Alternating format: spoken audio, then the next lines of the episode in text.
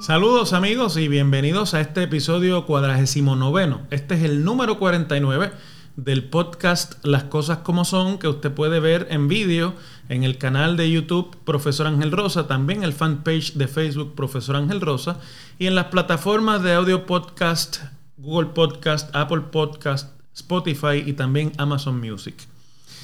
Este episodio se lo vamos a dedicar como una especie de secuela al tema que hace un par de episodios tratamos aquí sobre la presentación de un anteproyecto borrador de legislación congresional sobre el estatus de Puerto Rico que se le llamó el proyecto del consenso porque básicamente recogía en una sola pieza legislativa, o recoge en una sola pieza legislativa, las dos versiones de proyectos congresionales que corrían paralelas en este eh, Congreso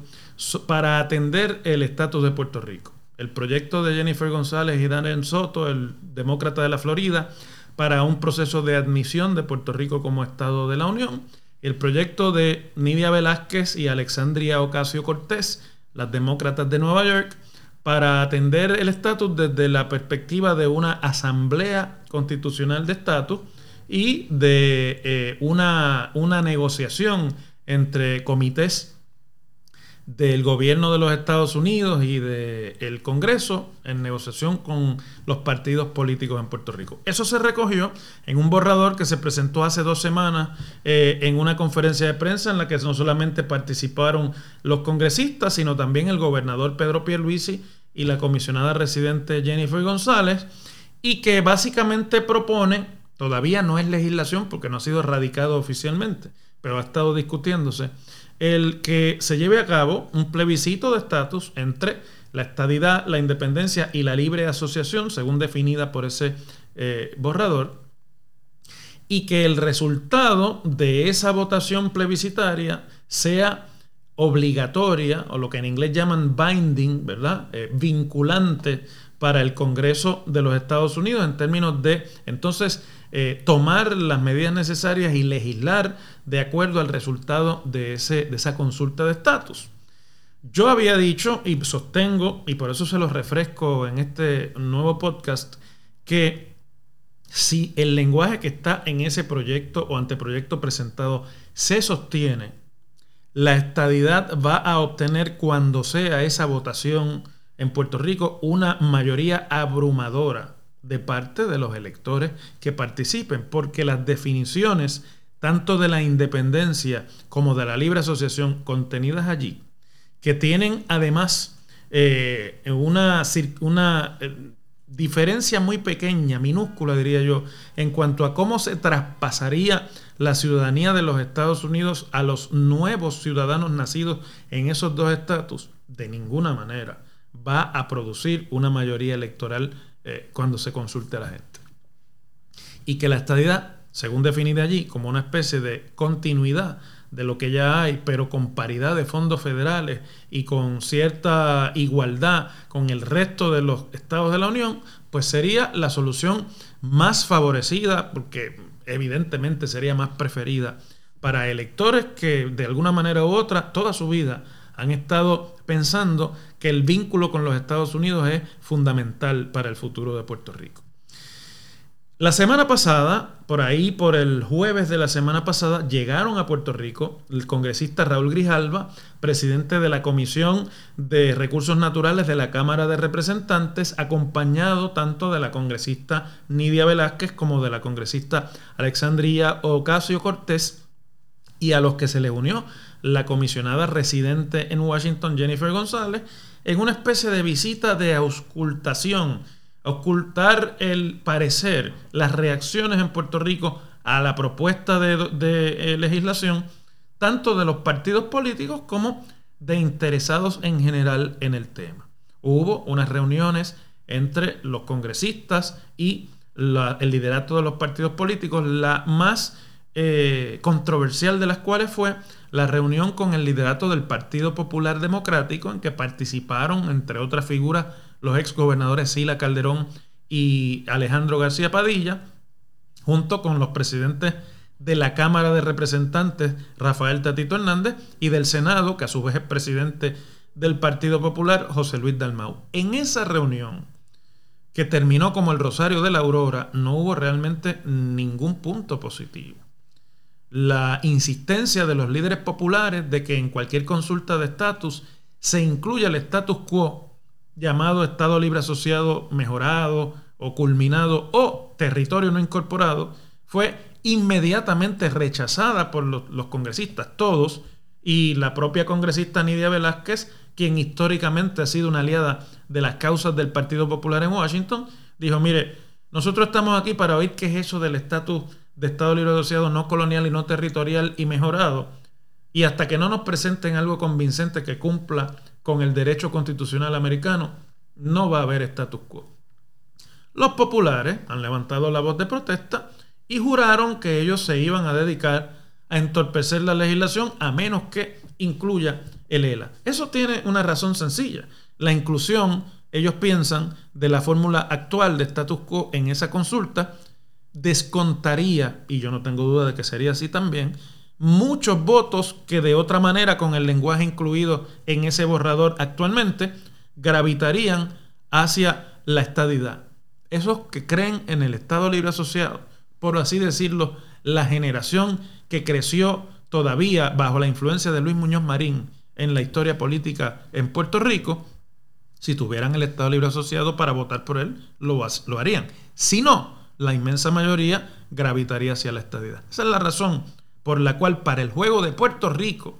de la competencia partidista en Puerto Rico, los populares insisten en la inclusión de algo que ni ellos mismos pueden definir y que además es evidente no tiene ningún ambiente dentro del Partido Demócrata, que es partido de mayoría en el Congreso. Pero me estuvo durante todo ese proceso muy curioso, y así lo señalé en mi programa de radio por WKQ 580 AM, que ningún miembro republicano del Congreso hizo expresión alguna sobre este borrador ni sobre la presentación de esta especie de Frankenstein que habían construido entre las dos legislaciones anteriores bajo los auspicios del portavoz de la mayoría demócrata, Steny Hoyer. Ni los líderes republicanos en la Cámara, ni los miembros del comité republicanos, eh, del Comité de Recursos Naturales, ni ningún senador eh, republicano hizo ninguna expresión. Cosa que me estuvo muy extraña porque la comisionada residente y propulsora principal del borrador, además del portavoz Steny Hoyer, Jennifer González, no solamente es miembro del Partido Republicano, sino que preside el comité local en Puerto Rico del Partido Republicano. No haber reclutado o no haber logrado el respaldo de ningún líder republicano me parece que dejaba claro cuál es el panorama futuro para esta propuesta en lo que queda de este Congreso que termina en diciembre y que, y que en el medio tendrá en noviembre una elección congresional, una elección de mitad de término. Es decir, lo que no esté listo para este verano no se va a poder atender legislativamente en un Congreso en el que en agosto los congresistas se van a sus estados a hacer campaña.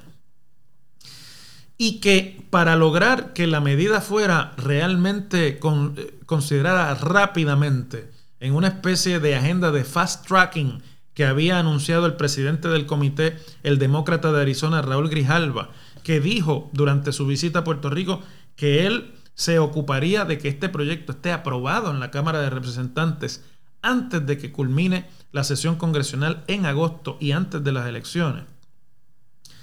Pues para lograr eso hubiese sido necesario apoyo de ambos lados del pasillo. Necesitan republicanos también. No porque los republicanos sean necesarios en la Cámara, no lo son en este momento para aprobar, pero el respaldo bipartita hubiese garantizado una consideración en el Senado de los Estados Unidos, donde los republicanos son la mitad porque en el Senado impera un virtual empate entre demócratas y republicanos que solamente rompe cuando es necesario el voto de la vicepresidenta Kamala Harris, que por la constitución es presidenta del Senado. Esa, ese silencio de los demócratas, de los republicanos, debo decir, se rompió el miércoles cuando no solamente los enemigos ya históricos de la posibilidad de la anexión de Puerto Rico como Estado de la Unión eh, en la Cámara de Representantes eh, se expresaron específicamente eh, el, republicanos de la talla de Tom McClintock de California, sino que también se expresó el portavoz republicano, el ranking member republicano en el Comité de Recursos Naturales de la Cámara, que es el que tiene jurisdicción, el republicano de Arkansas, Bruce Westerman. Y Westerman le dio el golpe de gracia a cualquier posibilidad de que esto sea una legislación de apoyo bipartita. Voy a leer la cita de Bruce Westerman el miércoles publicada por el periódico El Nuevo Día. Dice, tiene múltiples, problemas refiriéndose a la legislación. No voy a respaldarla como está. No tuve ninguna influencia sobre el texto. Y además dice, declaraciones que a mí me parece que son muy duras, ¿no? Eh, reaccionando a expresiones de su colega de California, Tom McClintock, quien había dicho que eh, la medida también tiene demasiados problemas porque, entre otras cosas, ellos no van a poner en manos de los electores de Puerto Rico el poder que reside en el Congreso de tomar la decisión sobre el estatus político de Puerto Rico como territorio. Eh, McClintock dijo, la última palabra la tiene el Congreso. Eh, y dijo además, entiendo que están promoviendo que la estadidad para Puerto Rico, que es la anexión, sea automática una vez ocurra un voto de los puertorriqueños. Y añadió, y esta es la parte en la que se le da el tiro de gracia, cualquier propuesta que le quite al Congreso la autoridad para tomar la decisión final tendrá mi oposición. Otros miembros republicanos del Comité de Recursos Naturales, debo aclarar, colegas de la comisionada residente, no solo en la delegación republicana, sino también en el Comité de Recursos Naturales, como Peter Stauber de Minnesota, Yvette eh, Harold de New Mexico y Louis Gomert de Texas,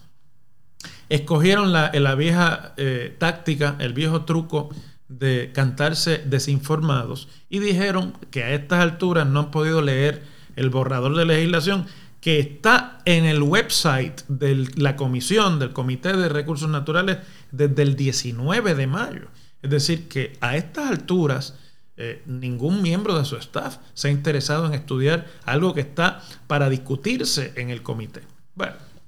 esta realidad eh, se añade al hecho de que el propio presidente del comité, Raúl Grijalva, cuando estuvo en la visita de la semana anterior en Puerto Rico,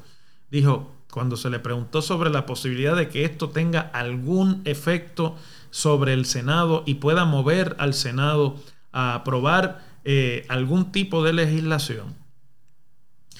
dijo, bueno, allí hay algunos problemas que han estado señalando senadores demócratas, incluyendo el demócrata de New Jersey, Bob Menéndez, que ha dicho, mire, el problema es que aquí son, nadie le interesa y en la comisión que tiene jurisdicción, que es la de recursos naturales del Senado, que preside el demócrata conservador de West Virginia, Joe Manchin, ni siquiera ha habido reunión sobre el tema y Manchin ha estado con unos subterfugios, ¿no? Eh, creando la falsa idea de que para aceptar un Estado de la Unión tiene que haber una enmienda constitucional en los Estados Unidos, que es un disparate jurídico. Manchin lo sabe, pero quiere con eso crear un subterfugio para salirse del problema y endilgarle la evaluación de cualquier legislación eh, de estatus de Puerto Rico al Comité de lo Jurídico. Y otros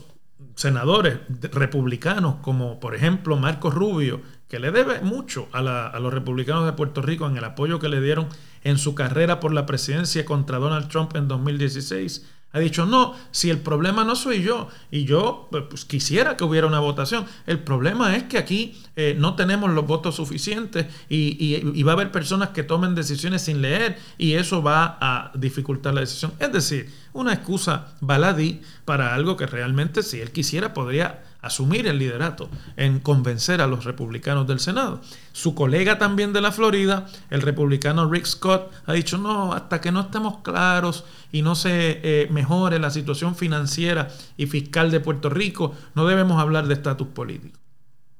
La realidad, la verdadera razón por la que la anexión de Puerto Rico es anatema entre los republicanos en los Estados Unidos es sencilla.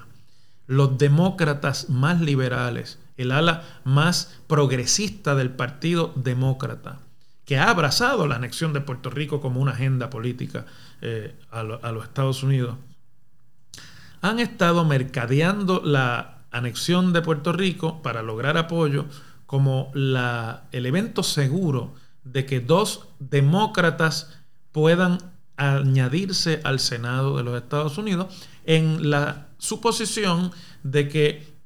cualquier eh, miembro congresional de Puerto Rico sería demócrata por el apoyo eh, mayor que tiene el Partido Demócrata entre los puertorriqueños. Esa pequeña idea es el anatema para los republicanos que piensan que añadirle dos escaños demócratas al Senado les haría cada vez más difícil a ellos, en un ambiente de empate, lograr el control del Senado, que sabemos es la Cámara de mayor influencia en la agenda a largo plazo de los Estados Unidos.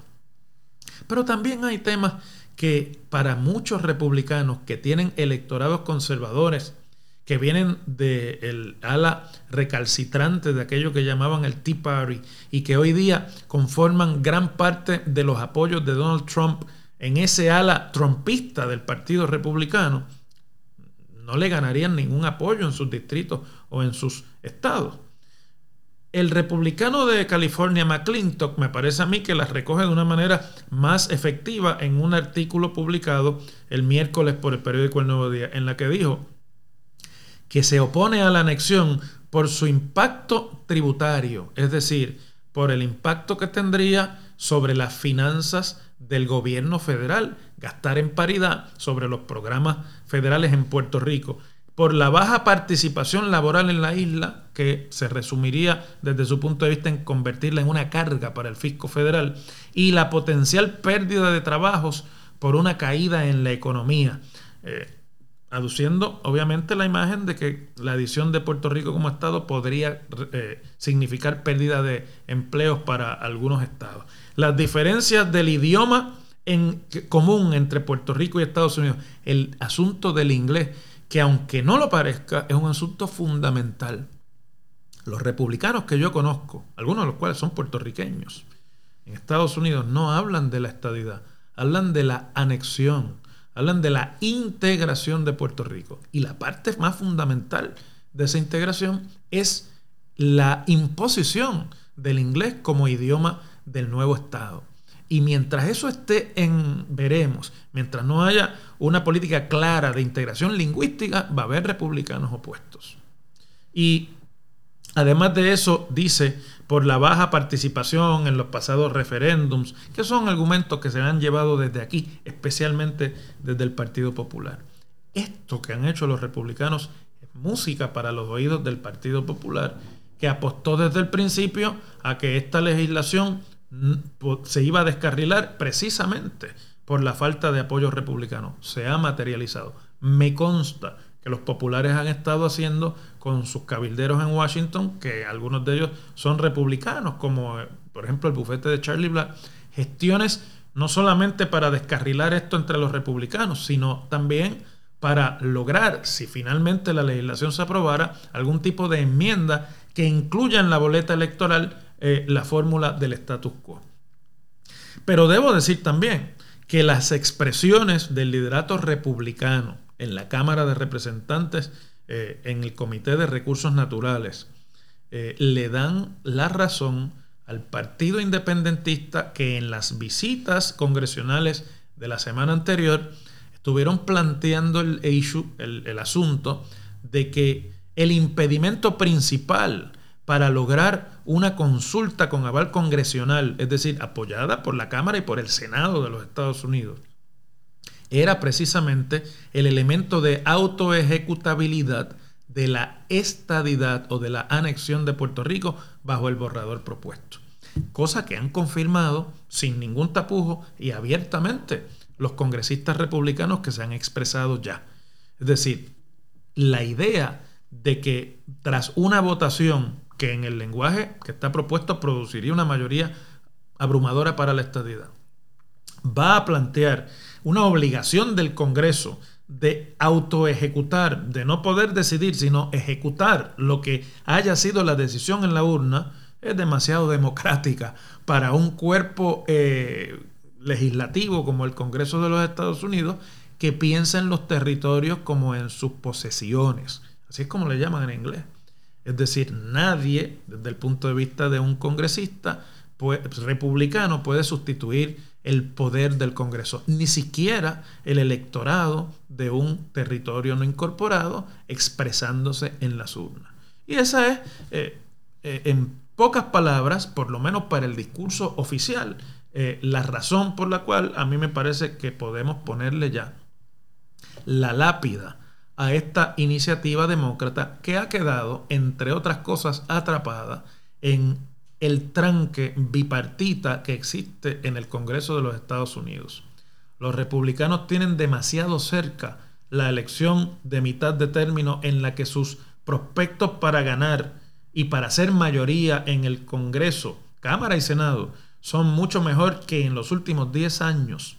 y por lo tanto no van a comprometerse con nada, teniendo tan cerca como enero del año 2023 la posibilidad de ellos manejar desde la mayoría congresional la mitad de la política pública del gobierno de los Estados Unidos. Y de postar además a un presidente demócrata débil que ha dicho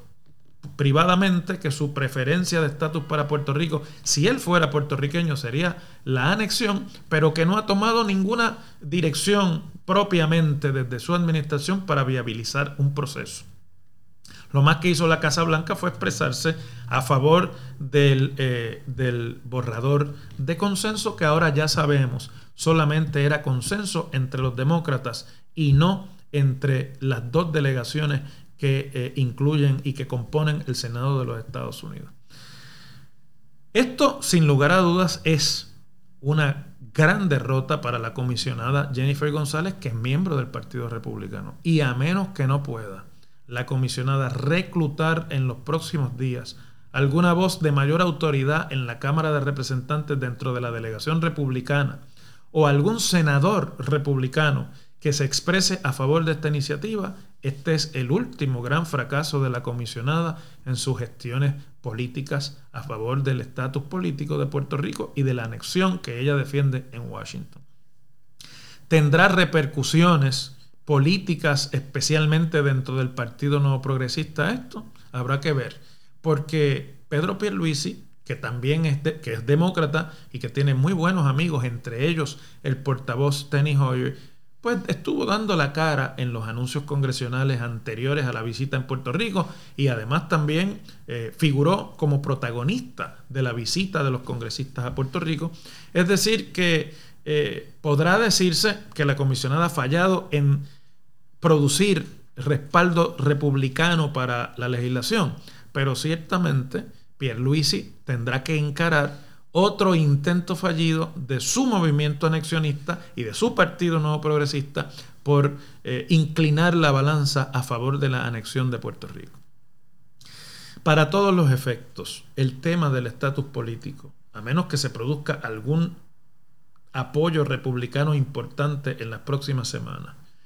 eh, fundamentado en este último intento de legislación, ha muerto en el Congreso de los Estados Unidos para lo que queda de este término congresional y muy posiblemente para lo que queda de este cuatrienio presidencial. Es un desarrollo que veíamos venir, el silencio lo decía todo, era más elocuente que lo que se ha dicho, pero finalmente ya sabemos que no existe voluntad política todavía en el Congreso de los Estados Unidos para considerar cambio de estatus en cuanto al territorio de Puerto Rico mientras la anexión esté planteada como una opción autoejecutable en manos de los electores del territorio. Termino así esta edición del podcast Las Cosas como Son. eh, les invito a que sintonicen nuevamente la próxima semana otra edición más de eh, este, las cosas como son. Hasta entonces, muchísimas gracias.